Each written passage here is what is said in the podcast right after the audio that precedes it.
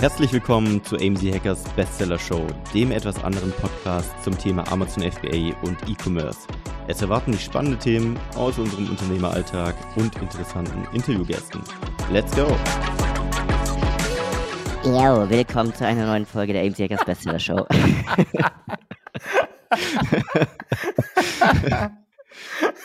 Jo, willkommen. Äh, Das Helium ist wieder weg. Alter, war das Helium alle, die sich 10? gerade fragen, äh, was hier los ist, äh, meine Freundin hat hier irgendwie so einen Helium-Kanister, mit dem sie öfters mal so Partyballons äh, aufbläst und den habe ich gerade genommen für die. Da hast du dir mal eine Lunge genommen. Genau. Von welcher Marke ist das? Helium 10? Party. Jetzt komm, hast du Oh nicht so ein mein Badumts?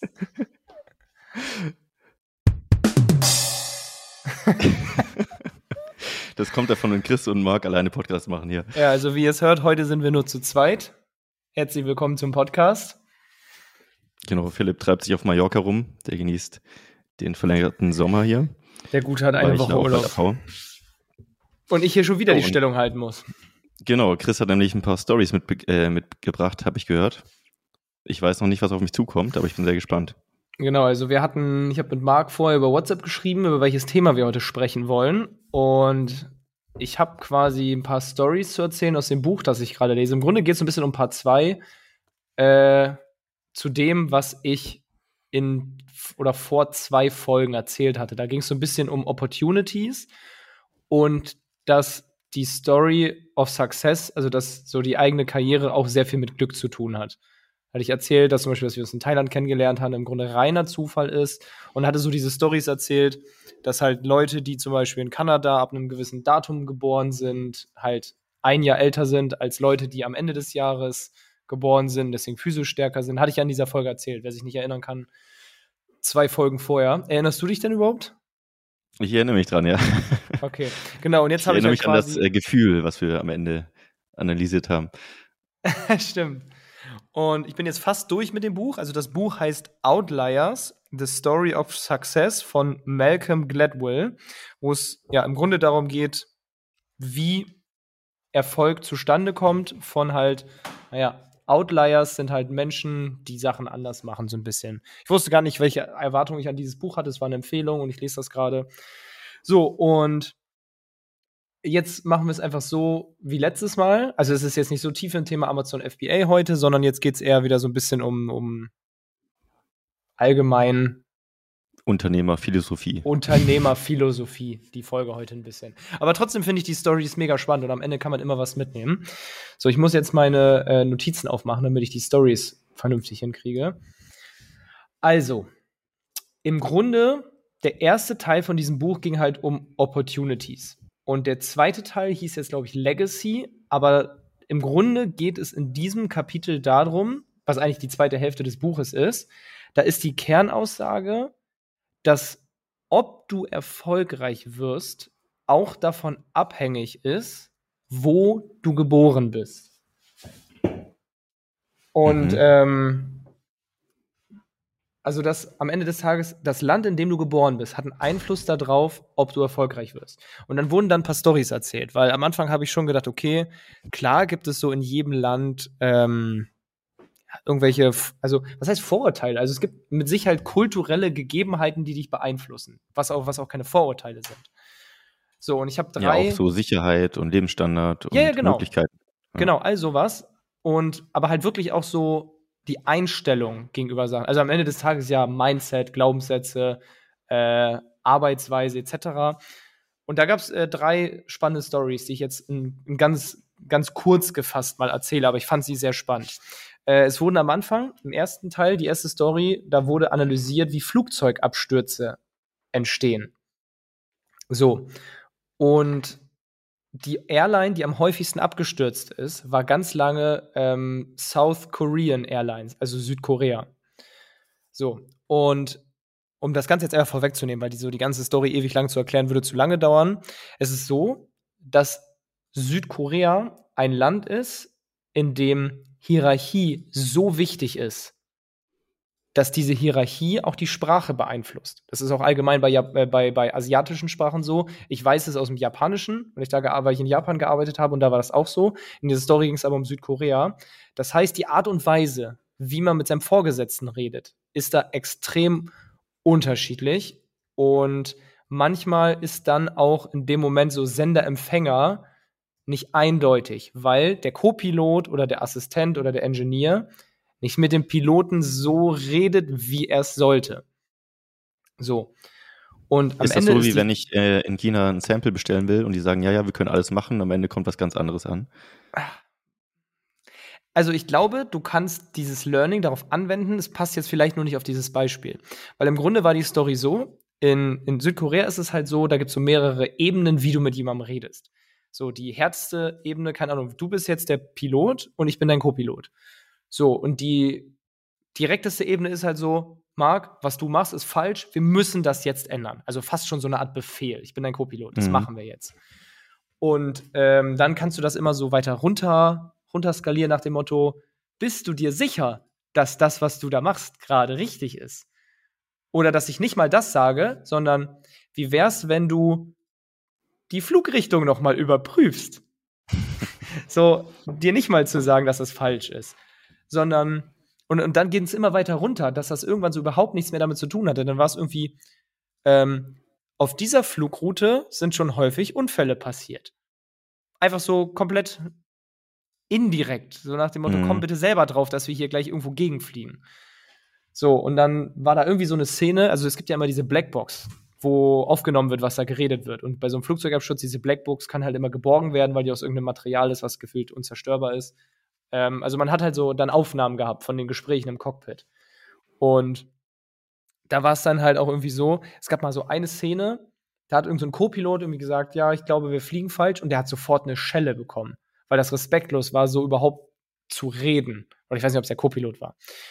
Ähm, aber das hat nochmal so gezeigt, wie diese, diese Hierarchieebenen die Kommunikation beeinflussen. Und das ist halt einfach in diesem Land so. Nicht nur bei Co-Piloten, sondern auch in Firmen, ähm, in der Familie. Also, wie redest du mit Ranghöheren? So, und dann war es halt so bei einem Flug, war halt dieser Pilot vollkommen übermüdet, gestresst und dann gab es noch so ein paar Sachen, die nicht funktionieren, das Wetter war schlecht, etc.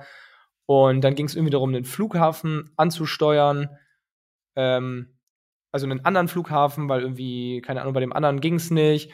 Und dann hieß es so, also hat er gesagt, okay, wir fliegen jetzt diesen Flughafen an und ich mache einen Visual Approach. Also ich mache das mit meinen Augen. Das ist eine Methode in den Flug. Wenn, wenn das Wetter gut ist und du alles siehst, dann kannst du einfach landen. Wenn das nicht geht, gibt es Techniken, wie du das Flugzeug trotzdem sicher landest mit dem ganzen Equipment, was so ein Flugzeug halt hat. So, und es war halt ein Flughafen, den der noch nicht oft angeflogen hat. Und offensichtlich hat es geregnet und man hat nichts gesehen und es war Nacht. Und er hat gesagt, ich mache jetzt einen Visual Approach. So, und sozusagen der Co-Pilot hat halt immer wieder so ganz vorsichtig gesagt, so, ja, ich glaube, wir sollten die Richtung überprüfen. Ich glaube, wir sollten die Messinstrumente benutzen. Und dann halt, äh, sozusagen ist das Flugzeug immer weiter runtergegangen und dann auch so, okay, noch 500 Meter bis zum Boden. Wir, äh, mein Vorschlag ist, dass wir den Landeanflug wiederholen. Was schon sozusagen, das war schon mehr, als er eigentlich Mhm. jemals hätte sagen dürfen. Aber der Co-Pilot wusste, wir sind gleich Brei. Wir, wir, wir stürzen gleich ab. Mhm. Und dann waren gefühlt so die letzten Worte: 300 Meter bis zum Boden, 200 Meter bis zum Boden, sozusagen. Er hat sich nicht getraut zu sagen, zieh jetzt das scheiß Lenkrad hoch, sondern ist quasi mit diesen halbherzigen Kommentaren sind die dann abgestürzt Krass. weil er sich halt nicht getraut hat, was zu sagen. So. Und dann gab es noch so ein bisschen so ein, so ein Gegenbeispiel, dass in, wenn du wohl New York City, JFK, John F. Kennedy Flughafen anfliegst, Gnade dir Gott, wenn du da mit dem Flugtower redest. Da ist es sofort rechts rein da und weh, es kommt ein Widerwort. Weil da kommen tausende Flugzeuge und die haben gar keinen Bock da. Irgendwie Bürokratie, Hierarchie, da wird dir sofort gesagt, was du zu machen hast. Und nach dem Motto, wenn du das nicht machst, dann dreh halt noch ein paar Runden oder lande halt woanders.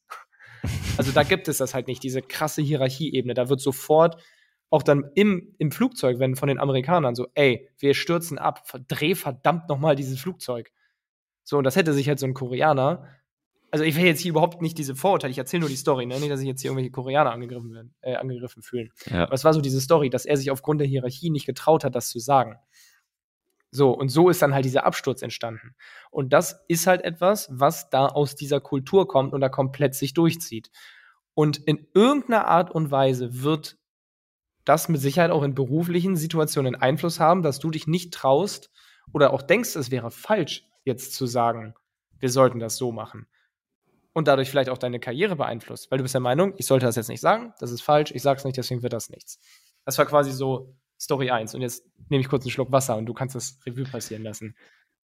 Ja, in der ersten Sekunde, als du angefangen hast zu erzählen, als ich die volle Story jetzt noch nicht so kannte, hat mich direkt so ein bisschen an das Beispiel Deutschland, USA erinnert im Sinne von äh, die Bereitschaft zu scheitern, also die kulturelle Bereitschaft zu scheitern und so dieses Sicherheitsbewusstsein, was zum Beispiel in Deutschland und USA komplett anders ist. Ja. In den USA beispielsweise ist es gar kein Thema, so, ja, ich nehme einen Kredit für mein Business, klar, warum nicht? Also macht ja jeder so. Und alle feiern äh, ein, wenn man was versucht und wenn man scheitert, ist es überhaupt nicht schlimm. Und Deutschland ist so, uh, äh, lass das lieber und auch noch Geld aufnehmen, nee, lieber nicht. Und wenn man dann scheitert, verurteilen alle gefühlt, alle und sagen, habe ich es doch gleich gesagt. So, das ist mir dann in den Kopf gekommen. Ähm, und gegen Ende war es dann immer mehr das, was du jetzt auch gerade gesagt hast, so in, in Unternehmen, glaube ich, an sich, ist es natürlich schon auch oft so, wenn der Praktikant jetzt so einen großen Konzern zum Beispiel, also ich kenne das von früher auch noch so, da hat er schon eine Meinung, aber in der Regel auch in einem Meeting oder so sagt er jetzt nicht irgendwie sein, seine Ideen dazu oder so, auch wenn die wahrscheinlich mega geil sind, vor allem gerade heutzutage mit Social Media und so weiter, haben wahrscheinlich die Praktikanten viel mehr Ahnung von dem ganzen Thema als äh, jeder Manager dort. Aber am Ende wurde immer das gemacht, was, was, was so die Höchsten eigentlich wollten und gedacht haben und keiner hat sich getraut, irgendwie was dagegen zu sagen.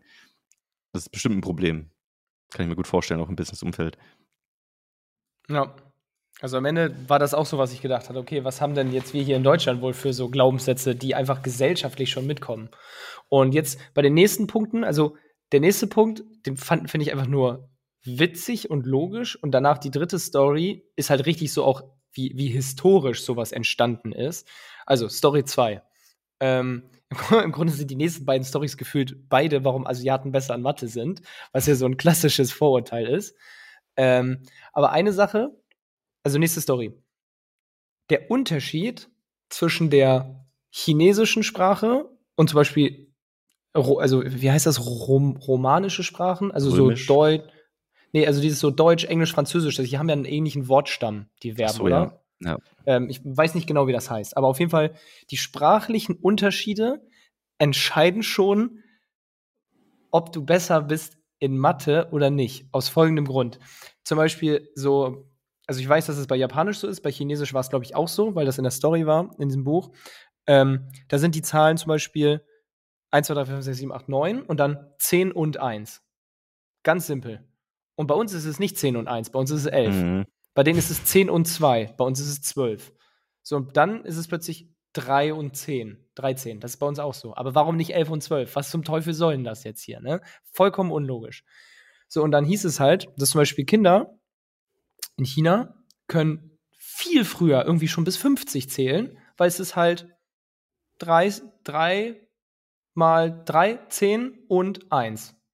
So, 3 mal 10 und 1. So voll simpel für mhm. die. So, und bei uns kriegen die Kinder das halt nicht hin, weil es dann schon wieder 31, 32, aber vorher war es 11 und 12, ist das jetzt nicht 30 und 11 und in Französisch ist das, glaube ich, genauso kompliziert. Und dann auch im Rechnen ist das quasi, wenn die sich, die schreiben sich das Wort hin. 10 und 1, 10 und 1. Und wenn du das addierst, ist das halt 2, 10 und 2. Was halt so absolut, du kannst quasi das Ergebnis ablesen. Mhm.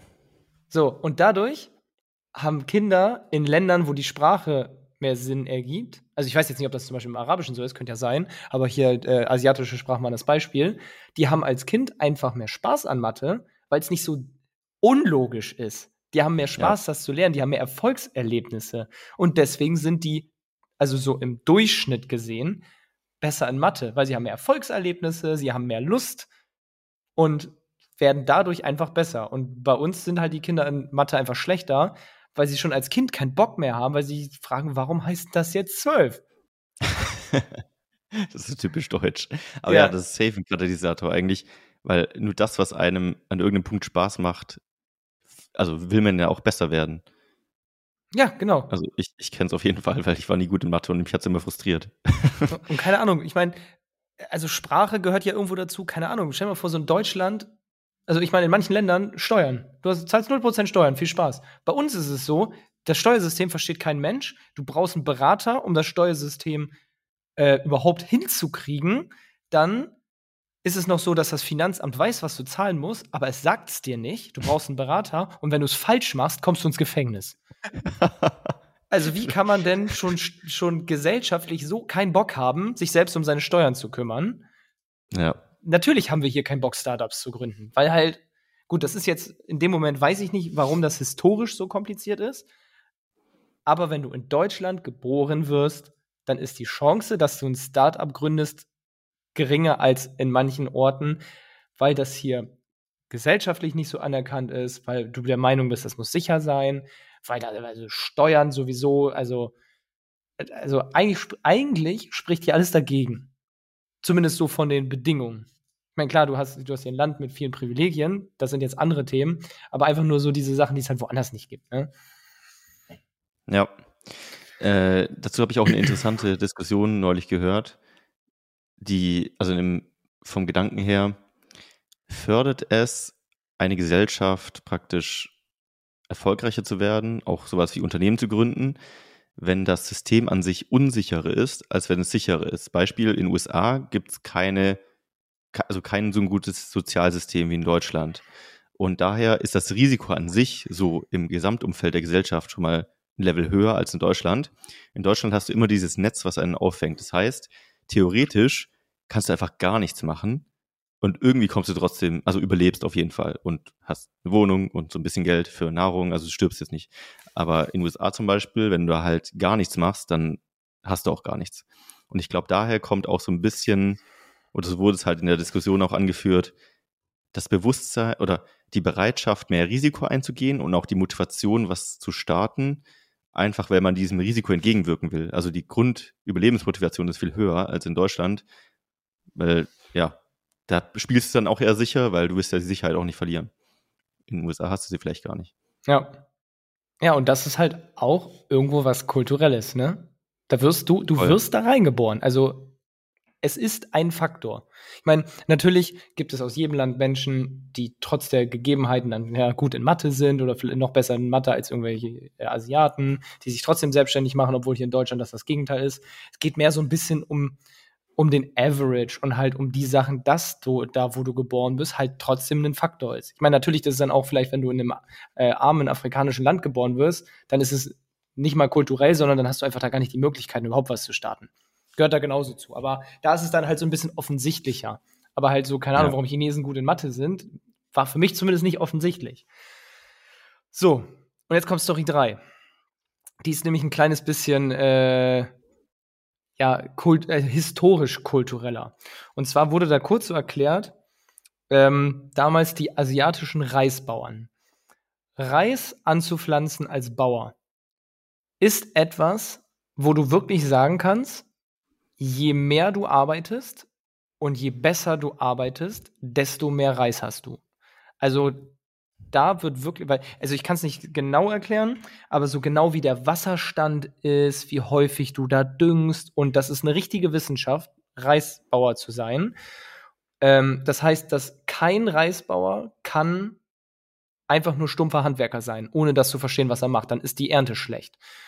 So, das heißt, Reisbauern haben im Schnitt irgendwie 3000 Jahr, äh, 3000 Jahre, 3000 Stunden pro Jahr? Kommt das hin? Weiß ich nicht. Ich glaube, das war 3000 Stunden im Jahr auf ihren Feldern gearbeitet. Können müsste man jetzt irgendwie teilen, ob das Sinn ergibt. Aber auf jeden Fall. Stunden, A250 Tage zum Beispiel. Wie bitte? Das wären 12 Stunden, A250 Tage. Also, wenn man es auf 8, 9 Stunden rechnet, kommt das wahrscheinlich in einem Jahr, ja. Ja, so, das heißt, das waren richtige Hustler. So. Und dann gab es zum Beispiel so als Gegenteil, ähm, ich glaube, das war irgendwie in Frankreich früher die französischen Bauern, da gab es überall irgendwelche Mogongo, Mongongo-Nüsse, die überall im Land auf dem Boden lagen. Und die haben gesagt, warum soll ich denn arbeiten, wenn hier überall diese Nüsse liegen, die ich nur aufheben muss und essen? So, das heißt, da ist schon eine andere Arbeitskultur entstanden. So, und irgendwie war das dann auch so, dass, also keine Ahnung, in Asien sind so, so Sprüche entstanden oder so Weisheiten nach dem Motto, vertraue nicht auf Gott, sondern auf deine zwei Hände. Sie werden dir das Essen tragen. Oder es hat noch keiner, der 360 Tage im Jahr vor Sonnenaufgang aufsteht, um zu arbeiten, seine Familie nicht reich gemacht. Also so alle Weisheiten war irgendwie so, du hast gefälligst mhm. zu arbeiten. Das war so die, ja. die Arbeitsmoral, die halt dadurch entstanden ist, dass die Art und Weise, wie da die Bauern halt ge, ge also Agrar, nicht Agrarwissenschaft, Agrar, Agrarschaft, Landwirtschaft, einfach Landwirtschaft betrieben haben. Die Art und Weise der Landwirtschaft, also mit Reis, hat Arbeit und Skill erfordert und trotzdem mussten es ganz viele machen. Deswegen hat, gab es in Asien einfach diese, diese Attitüde, du musst hart arbeiten, du musst schlau arbeiten und dann wird auch ganz äh, quasi rational zu deiner Arbeit auch dein Erfolg kommen und dein Essen. Wenn du viel arbeitest, kommst du sicher durchs Leben mit viel Essen äh, und ich weiß gar nicht, ob die auch mit Reis dann irgendwie gehandelt haben. Also da bist du groß geworden, es hieß arbeite und du wirst Erfolg haben. Das ist direkt koppelbar. So. Und dann hieß es halt hinterher, ähm, wenn man aus jedem Land dieser Welt tausend Studenten in den Mathe-Wettbewerb schicken würde, dann könnte man vorher sagen, welche Länder gewinnen. Nicht mal daran, weil die Sprache leichter ist ähm, für Mathe, um das zu lernen, sondern weil zum Beispiel in Ländern, also in China, Japan, Singapur, ich weiß nicht, Vietnam, ähm, also in Ländern, wo Reis angebaut wurde, gab es schon seit Jahrtausenden diese unfassbare Arbeitsethik, dass diese Menschen in diesen Tests einfach härter versucht hätten, es zu lösen. Und deswegen im Schnitt sind immer diese Länder Platz 1. Und da wurde dann sozusagen diese Connection geschaffen. Dadurch, dass es früher Reisbauern waren, sind sie heute besser in Mathe. also es ist ja, vollkommen wild, aber irgendwo war es halt dieses, okay, krass. Da in dem Land, wo du geboren wirst, hat es tatsächlich einen Einfluss darauf, wie du als Mensch bist und großgezogen wirst. Ich meine, deine Eltern bringen dir diese Attitüde bei und diese Glaubenssätze, wissen wahrscheinlich aber selber nicht mal, wo sie die herhaben. Das ist nämlich kulturell geprägt. Ja. Und dass das glaub, halt einen Einfluss hat. Äh, neulich auch gehört, da haben, ich weiß nicht, ob es eine Studie war oder einfach eine Diskussion, haben sich äh, Leute mal überlegt, woher kommen eigentlich alle Glaubenssätze, die wir so in uns tragen und was macht unser Charakter, unsere Person eigentlich aus? Und die haben das so ein bisschen so aufgeteilt, 30 Prozent oder 40 Prozent, glaube ich, so deine Eltern, deine Kindheit, so da ist richtig viel reingeflossen, so an Sachen, die du mitbekommen hast, wie du glaubst, wie die Welt ist und was dir eingetrichtert wurde, natürlich auch die Schulzeit und so weiter und die ersten Freunde. Dann, ich glaube, 30 Prozent Medien, also alles, was du an Medien konsumierst, was du als Wahrheit der Welt siehst.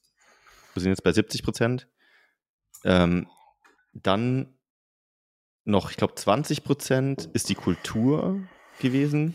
Und die letzten 10 Prozent ist das, was du dir selbst als Weltbild aufgebaut hast. Also eigentlich fast gar nichts. Ja. Das heißt, du bestehst eigentlich fast nur aus Glaubenssätzen, die du irgendwo von jemand anders eingetrichtert bekommen hast oder aufgenommen hast, die vor dich, also vorgefiltert wurden für dich durch die Medien zum Beispiel. Deswegen finde ich es so spannend, wirklich zu überlegen, zu allem, was man so denkt und und Meinungen zu irgendwas hat, erstens immer offen zu sein und zu hinterfragen, ist das wirklich so? Oder woher habe ich diesen Glaubenssatz eigentlich? Und mhm. immer wieder zu prüfen, woher kommen diese Dinge, die ich so als wahr empfinde und sind die wirklich wahr? Nur, dass du es häufig einfach gar nicht Weil, weißt. Ja. Ja. Oder gar nicht wahrnimmst, ja. Ja. Du, ja, du kannst natürlich, ich glaube, wenn du viele deiner Glaubenssätze auf die Probe stellst, wirklich aktiv, dann findest du oft eine Wahrheit raus, die vielleicht anders ist ähm, als die, die du vorher hattest. Das, die Kunst ist, glaube ich, bloß dieses Bewusstsein zu, schaffen, immer aktiv auch die Sachen, die man gerade denkt, zu hinterfragen. Weil das da schon so eingebrannt in deinen Kopf, so Sachen, die du immer als wahr empfunden hast. Jetzt, die Erde ist rund, ja, das mhm. muss jetzt vielleicht nicht prüfen, aber ähm, so, das sind ja Sachen, die, die hinterfragt man ja nie. Ich sage jetzt ja. nicht, dass die Erde nicht rund ist. Also bevor jetzt die Leute hier anfangen mag, äh, denkt die Erde ist eine Scheibe oder so. Alter Flat Earther.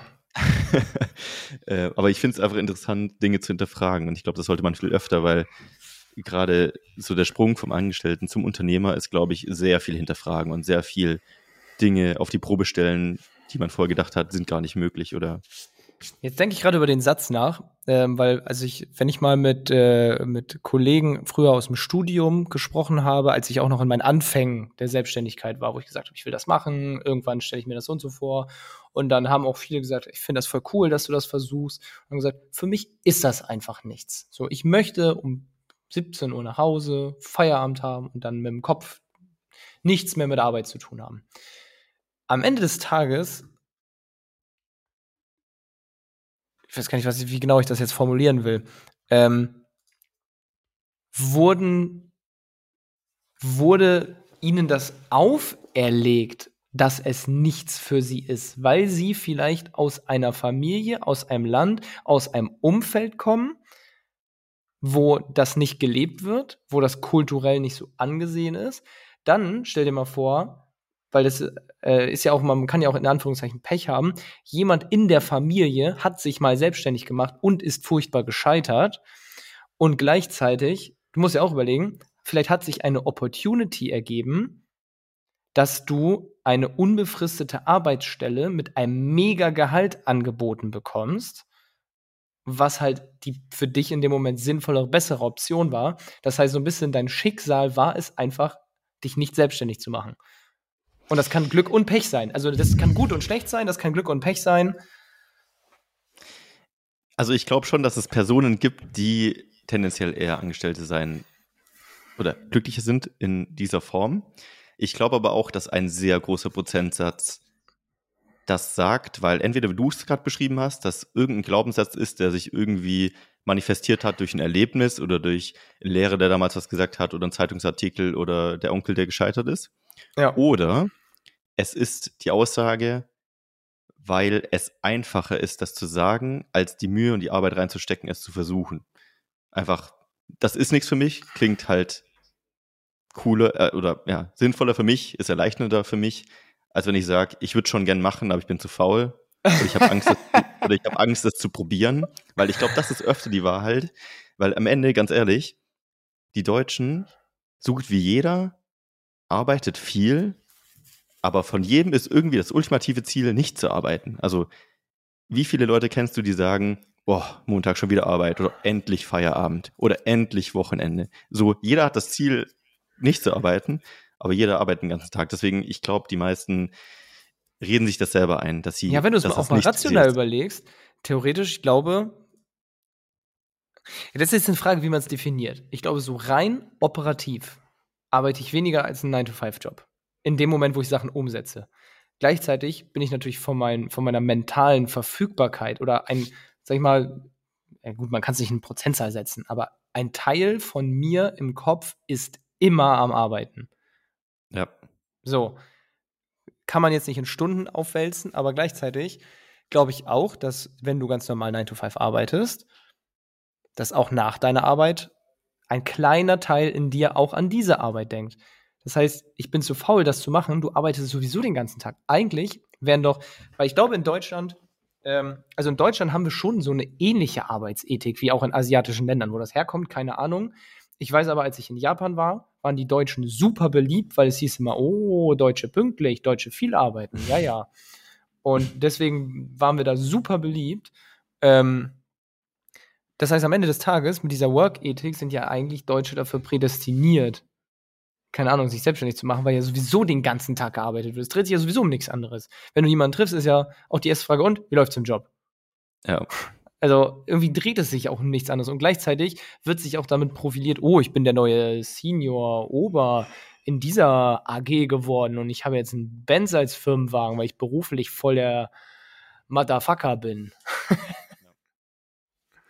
ja, das Ding ist ja auch, äh, die 40-Stunden-Woche wurde, glaube ich, erst 1965 oder so eingeführt. Davor. Die war es, die 40-Stunden-Woche? Ja, davor war es ja 60 Stunden, noch mehr Stunden, keine Ahnung. So, mhm. bevor, oder industrielle Revolution, so da haben sich alle kaputt gearbeitet. So heutzutage ist eigentlich so richtig entspannt, tatsächlich im Vergleich Jetzt gibt es Demonstrationen für die Vier-Stunden-Woche. Äh, für die Vier-Tage-Woche. Ja, genau. Vier Stunden, Tim Ferriss. Ja, Aber das ist auch wieder die Grundfrage, so was ist eigentlich am Ende Arbeit und was nicht. Arbeit definierst du nur als Arbeit im traditionellen Sinne, im deutschen Sinne, als anstrengend und schlecht, wenn du halt diesen, dieses klassische Jobverhältnis hast. Wenn du, ich sehe Arbeit einfach als Teil meines Lebens. Und wie du es gesagt hast, 99 Prozent des Tages ist trotzdem irgendwas in meinem Hintergrund immer am Laufen, wie so ein, wie so ein Programm, was im Hintergrund läuft, was immer filtert. Ist das gerade irgendwie relevant für, für das? Also wenn ich, ich habe neulich äh, mit, mit Lisa einen Film geschaut und dann mittendrin ist mir was im Film aufgefallen, was mich irgendwie getriggert hat, über Business nachzudenken. Und dann kam mir ein Konzept in den Kopf und dann habe ich gesagt, ich kann jetzt nicht weiterschauen, ich muss hier Notizen aufschreiben. dann war ich praktisch wieder weg. Einfach weil das lässt einen nicht los. Das, das passiert ständig irgendwie im Hintergrund und das ist vielleicht der Unterschied, dass man. Ja, vielleicht ist aber auch eine Begrifflichkeit, weil du jetzt sagst, was ist für dich Arbeiten? Weil ich meine, wenn ich Sport mache, arbeite ich an meinem Körper. Wenn ich mich gesund ernähre, arbeite ich an meiner Gesundheit. Und wenn du es vielleicht so im Englischen, also wenn du jetzt das Wort einfach Business nehmen würdest, weil ich glaube, Business ist etwas, wo ich am Ende einen Geldwert als Return erwarte. Also so ein kleines bisschen Business mache ich, damit ich Geld habe, um mhm. was auch immer zu finanzieren. Ich möchte, also weil den Wert, den ich, Ernährung, der Wert ist nur für mich. Ähm, da kriege ich kein Geld für, sondern der Mehrwert, der entsteht, ist für meinen Körper. Sport, das gleiche. Business muss ich erst für wen anders einen Mehrwert erzeugen, damit ich in Form von Geld ein Tauschgut bekomme. Das heißt, ja, was ist Arbeit, ist halt so eine Definitionssache. Ne? Also es ist zumindest mal bei vielen das, Arbeit ist das, womit sie ihr Geld verdienen und einen wirtschaftlichen Return erwarten. Mhm. Und das definieren sie als Geld. So, und ich, das, was wir machen, liebe ich, aber unser Business, äh, grundsätzlich natürlich erwarten wir auch erstmal einen wirtschaftlichen Return, damit wir unsere Miete, unser Essen, unser Leben bezahlen können. Und das ist schon die Erwartungshaltung klar, es fühlt sich nicht an wie Arbeiten, weil wir es gerne machen, aber mit dem Sport arbeite ich an meinem Körper und jetzt gerade arbeite ich an meinem finanziellen Return. Für mich ist Sport auch an etwas arbeiten. Deswegen vielleicht so eine Frage von der Formulierung. Ja. Ja, das ist vielleicht auch wieder so ein kulturelles Ding, weil ich meine, in Deutschland herrscht ja der Kapitalismus. Das heißt, das Grundziel irgendwie von jedem ist, danach zu streben, in irgendeiner Form monetär Status, Macht, weiß nicht, mehr Kapital rauszuschlagen in dem Sinne. Oder ob das jetzt Gesundheit ist, vielleicht sogar, kann ja auch irgendwie in Form von Optimierung oder mehr davon gesehen werden. Und da habe ich neulich dr auch drüber nachgedacht und dachte so, krass, unser System ist so krass auf dieses, auf diesen Kapitalertrag in irgendeiner Form ausgerichtet. Und ich muss auch immer lachen, wenn ich, äh, wenn ich so die ganzen äh, Stimmen höre, also im Sinne von, ja, wir sollten einfach alle Millionäre, Billionäre mit 99 Prozent besteuern oder so. Weil dann denke ich mir, wie soll das funktionieren, wenn du diejenigen bestrafst, die praktisch das Spiel am besten spielen. Das ist wie wenn du sagst in der Schule, alle, die Einsen und Zweien geschrieben haben, denen ziehen wir jetzt die Hälfte der Note nochmal ab, weil das ist fairer für alle, für die, die gar nicht gelernt haben und eine 6 bekommen haben. so, das ist der, das gleiche Prinzip, äh, ja, in der Form. Aber ich weiß nicht, was ich eigentlich damit sagen will, aber unser Konstrukt bestimmt schon viel, wie wir unseren Tag verbringen und wonach wir eigentlich streben. Ja, du spielst ja auch nur das Spiel, wo du reingeworfen wurdest. Also gefühlt ist es so ein bisschen wie äh, Jumanji. Also du wirst halt in ja. Spiel geboren und musst jetzt halt äh, nach diesen Regeln spielen. Ja. Ich meine, klar, du kannst ein bisschen deine eigenen Regeln schaffen, aber am Ende die, die Regeln, die wir nicht ändern kommen, die kommen vom Finanzamt. Und wenn wir das Spiel nicht spielen wollen, dann müssen wir halt äh, in ein anderes Land gehen und das Oder Spiel verlassen. Oder ins Gefängnis. Ja. ja, ist so. Ja, wieder wilder philosophischer Ausflug. Ich weiß gar nicht, ob wir da jetzt noch tiefer reingehen sollten. Ja, ich weiß nicht. Ich habe jetzt schon wieder so viele Sachen mitgenommen, dass ich vielleicht den Rest des Tages drüber nachdenken werde. Und heute Nacht nicht schlafen kann. Ich bin gespannt, was dein Whoop-Band morgen früh sagt. ja, aber war cool. Ich liebe solche Gespräche. Ich liebe es, äh, über solche Sachen nachzudenken und so einen Blick hinter die Kulissen, so hinter die Matrix zu werfen, in der wir eigentlich leben und das alles mal zu hinterfragen. Ich habe auch, also zwei Punkte habe ich sogar noch, wo wir drüber sprechen können. Ähm, ich überlege gerade, welchen ich zuerst mache. Aber ich glaube, der eine führt ein bisschen zu den anderen. Also erstmal so ganz offen die Frage an dich, weil wir reden ja intern häufig so über was wird mal aus AMC Hackers in den nächsten fünf bis zehn Jahren und was heißt es eigentlich, ein Teil davon zu sein? Also, was heißt es für dich, ein Hacker zu sein? Das ist eine geile Frage. Ich glaube, das wird auch sehr auch, stark. Aber jetzt, warte, warte, warte. Ja. Nicht, was heißt es, ein AMC-Hacker zu sein? Ja, ja. Sondern ein Hacker. Ohne das Amazon mal vorweg. Ja. Wenn ich das Wort Hacker höre, denke ich gar nicht mehr mittlerweile an das Hacken im traditionellen Sinne, also, also irgendwie über Computer, Programmiersprache, im Internet irgendwas zu knacken, sondern ich weiß nicht, kennst du noch die Webseite, die war früher richtig beliebt, lifehacker.com? Ich kannte diese Seite, irgendwie I am a Hacker, wo wenn du auf der Tastatur gedrückt hast, dann sind da so grüne Computercodes nee. lang. Lifehacker war eine Seite, die genau das, glaube ich, beschreibt, was, was, was du vielleicht gerade anspielst.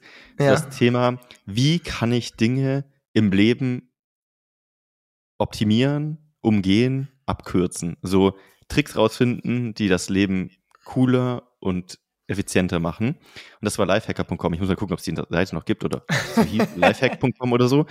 Ähm, und da gab es die ganze Zeit solche Sachen, so wie kannst du eine Mango anstatt wie so ein Idiot zu schneiden, so innerhalb von 30 Sekunden perfekt schneiden. So, so Sachen war da drin. Und das ist für mich ein Hacker zu sein. Also immer, egal in welchem Lebensbereich, ob ich jetzt fit werden will oder ob ich ein Business machen will oder ob ich Beziehungen gut gestalten möchte oder was auch immer, dass ich versuche, die beste Version davon rauszufinden, die am besten funktioniert für mich. Und das ist so der Hacker-Lifestyle für mich.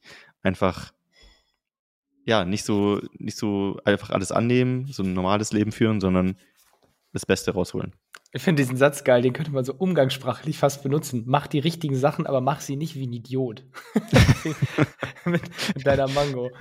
Ja, aber ich fand nämlich auch, ich habe letzt hatte ich einmal so dieses Gedankenspiel, ich habe so ein bisschen ja einfach in meinem Kopf vor mich hin philosophiert über unsere Brand und wo das hingehen kann und über Werte, bla bla bla bla bla. Und dann, es gab, es gab mal so diese, ich weiß gar nicht, ob es eine Diskussion war, aber ich habe mal drüber nachgedacht, wir heißen AMC Hackers. So, Hacker. So, was ist für die Leute ein Hack? Für manche ist das halt vielleicht irgendwie was zu umgehen und die ganze Zeit irgendwelche verrückten Tricks. Und sag mal so, wir hatten halt auch sowas wie damals so ManyChat, äh, Chatbot-Bewertungs- voll kompliziert, Dingsbums, was auch irgendwo funktioniert hat. Ähm, also es hat funktioniert. Nee, ich will darauf hinaus, weil ich, was ich immer gerne predige ist, fokussiere dich einfach nicht auf die Basics, aber auf die richtigen Sachen. Jetzt mal hier, um eine kurze Kurve zu, zum E-Commerce, zu Amazon FBA zu machen. Mach neue Produkte fertig. Weil je mehr Produkte, desto mehr Umsatz. Wenn du mehr Umsatz machen willst, brauchst du mehr Produkte. Und das musst du die ganze Zeit machen. So, aber dann könnte ja jemand sagen, okay, aber dann habt ihr ja keine Hacks, wenn ihr jetzt einfach nur sagt, macht die ganze Zeit neue Produkte, wofür brauche ich euch denn? Am Ende dieses Hacking ist ja einfach nur sich auf dem Weg zu dem richtigen, also das Ziel ist, neue Produkte zu machen. Aber wie kriege ich das smart, mit wenig Hürden und effizient hin? Und das hinzukriegen, ist für mich dieses Hacking. So am Ende des Tages, wie du gesagt hast, keine Ahnung, mein Ziel ist es, ich fresse jetzt jeden Tag eine Kokosnuss. Und jeden Tag haue ich da 45 Minuten mit dem Löffel drauf, bis ich ein Loch drin habe. So, wenn, sag ich mal so, die Basics sind, jeden Tag eine Kokosnuss essen, dann würde jetzt ein Hacker kommen und sagen, ey, wie wär's, wenn du was anderes als einen Löffel nimmst? Dann kannst du immer noch jeden Tag eine Kokosnuss essen, aber du machst es nicht wie ein Idiot, so wie du es gerade gesagt hast. Also im Grunde trotzdem auf die simplen, richtigen, wichtigen Sachen fokussieren, aber sich halt mit diesem Live-Hacking diesen Weg einfach leichter zu machen, weil das gleiche ist ja, weil mein nächster Punkt hat so ein kleines bisschen was mit Routinen zu tun. Am Ende des Tages, äh, ich will jeden Tag ins Gym gehen. Das habe ich auch gemacht, als mein Gym am anderen Ende der Stadt war. Bin ich trotzdem jeden Tag hingegangen. Das hat mich aber angekotzt. Und dadurch, dass mein Gym, dass mein Gym jetzt unterm Büro ist, was jetzt nicht direkt ein Hack ist, sondern ein bisschen Glück, aber am Ende des Tages hätte ich auch im anderen Gym bleiben können, und ich das Gym gewechselt habe, weil es unter mir ist, ich mache genau das Gleiche. Jeden Tag zum Sport. Nur jetzt fehlt es mir leichter. Weil ich quasi durch dieses ja. Lifehacking eine Hürde aus dem Weg geschafft habe. Ja, ja, ich glaube, viele verwechseln oder sehen vielleicht AMC Hackers von außen, als würden wir irgendwelche nitty-gritty Amazon-Hacks nur teilen. Das ist natürlich irgendwo damit verankert in, in den ganzen Kontext, aber das Hauptding ist wirklich, was wir auch immer sagen, so, Hacker sein ist ein Lifestyle oder ein Mindset. Und das übertragen wir einfach auf den Bereich Amazon. Und weil du auch vorher angesprochen hast, was ist so die Langzeitvision Vision vielleicht von, von AMC Hackers oder Hackers, ob das jetzt Amazon ist oder irgendwann, wenn vielleicht TikTok die größte E-Commerce-Plattform der Welt ist, dann TikTok. Ja, oder halt Hackers. Shopify Also, jetzt, um das ja, genau. naheliegendste mal zu nehmen. Es, es ist einfach nur der Weg, wie man etwas angeht und das angewendet auf jetzt aktuell halt den Bereich Amazon. Ja, genau, Genau. der Weg, wie man etwas angeht und das auf die smarteste Weise. Weil am Ende des Tages wollen wir ja auch nur, wenn wir ein Unternehmen aufbauen, den, also den Weg des geringsten Widerstandes, aber des größten Ertrages gehen. Beziehungsweise wir wollen den Weg des größten Ertrages gehen und den Weg dahin möglichst smart Das ist gestalten. eine gute, gute Beschreibung, glaube ich. Das war letztendlich einfach so mein Gedankengang. Ähm, deswegen auch an dich halt die Frage, so, was ist für dich ein Hacker? Da habe ich mal überlegt, was so die Philosophie ist. Okay, ähm, weil wir eben so über Sport und Routinen geredet haben, da kannst du ja auch mal ein bisschen erzählen, wie es bei dir ist, weil ich habe irgendwie das Gefühl, dass ich heute relativ einen großen Redepart habe.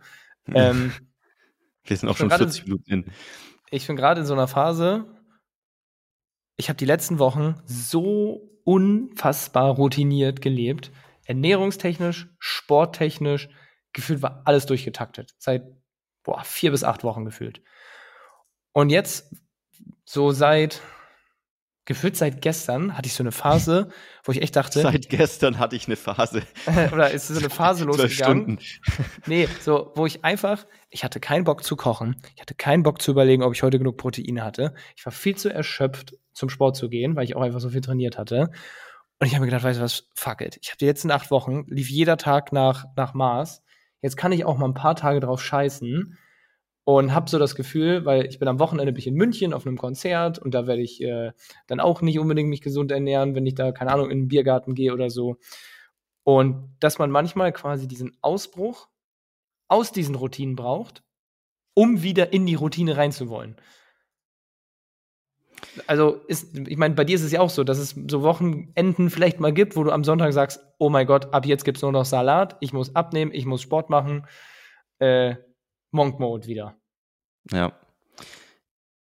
Ja, das ist eine gute Frage, weil ich glaube, es gibt Dinge, die kann man immer durchziehen, die tun einem immer gut. Also ich sag mal jetzt, Zähneputzen ist nie so ein richtiger Struggle, dass du sagst, boah, jetzt aber zwei Wochen mal, jetzt putze ich mal keine Zähne mehr, sondern das geht einem locker von der Hand und das machst du immer, weil es eine langfristige Routine ist, die dir gut tut. Aber es gibt sicherlich Tätigkeiten, die einfach so viel Brain Space oder so viel Energie brauchen, dass du Phasen brauchst. Und es gibt ja auch dieses Yin und Yang Konzept, das kommt ja auch nicht von irgendwoher, so alles in unserem Leben ist irgendwie ein Auf und Ab. Sonne geht auf, Sonne geht unter, Tag und Nacht, äh, wach, schlafen. Und ich glaube, viele Dinge brauchen diese Phasen, damit du wieder diesen, diesen Schwung reinkommst. Und auch Ja.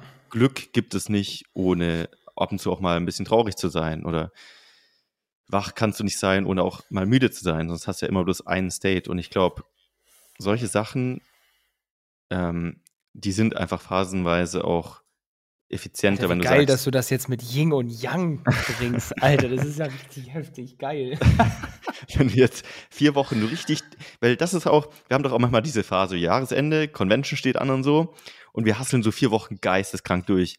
Und dann fühlt es sich noch besser an, mal so zwei Wochen ein bisschen lockerer zu machen und dann wieder richtig reinzuhasseln. Und ich finde, dieser Unterschied ist so viel geiler, als wenn du immer diese gleiche, diesen gleichen Betrag an Hassel hast. Weißt du, wie ich meine? Ja, ja. Das, das, das brauche ich ab und zu. Und ich glaube, das macht es nochmal viel geiler. Ja, diese mini, mini-zyklischen Urlaube, also richtig reinhasseln und dann denkt man sich, boah, jetzt bin ich auch äh, erschöpft und äh, vier Wochen durch, jetzt könnte ich mal zwei Wochen Pause machen. Und nach diesen zwei Wochen denkt man sich, oh mein Gott, ich habe so viele Ideen, kann ich bitte an diesen Schreibtisch Ja. und wieder richtig Gas geben? Alter, dieses Yin und Yang, das schockt mich jetzt. Dass du, es ist immer ein Auf und Ab und Tag und Nacht, das war ja noch mal philosophischer Alles. als sonst. Ebbe und Flut, es ist Alter. überall. Es ist alles ist hoch und runter. Geil. Genau. Ja, das war mein letzter Punkt. Okay, dann würde ich noch sagen, ein letzter Punkt noch, wenn du auch den Hacker-Lifestyle leben willst, in Bezug auf Amazon, dann schau auf jeden Fall mal bei aim7-hackers.de vorbei. Dann kannst du uns mit, äh, mit uns da auch philosophieren über solche Sachen. Bald stehen auch wieder viele Meetups an. Bremen, 28.10. Äh, Stuttgart, 29.1. oder 28.1. Ich bin mir gerade nicht sicher. Ich glaube, 28. der Samstag. Ja, genau. Vielleicht habe ich es gerade auch umgedreht. Und ja, ansonsten sehen wir uns dort im Livestream, im Podcast, auf YouTube oder sonst irgendwo. im nächsten Nice. Podcast. Danke, dass du mir zugehört hast heute so lange. Gerne. Das war das Yin und Yang. Mal zuhören, mal reden. Marc, ich wünsche dir einen wunderschönen Tag. Also. Mach's gut. Dir auch. Ciao. Das war die AMZ Hackers Bestseller Show. Jeden Montag, überall, wo es Podcasts gibt. Abonnier doch einfach kurz den Kanal, damit du kein Update mehr verpasst. Wenn du auch zur AMZ Hackers Community gehören möchtest, dann besuch uns doch mal auf unserer Webseite unter amz-hackers.de und trag dich ganz unverbindlich auf unsere Warteliste ein. Ciao und bis nächste Woche.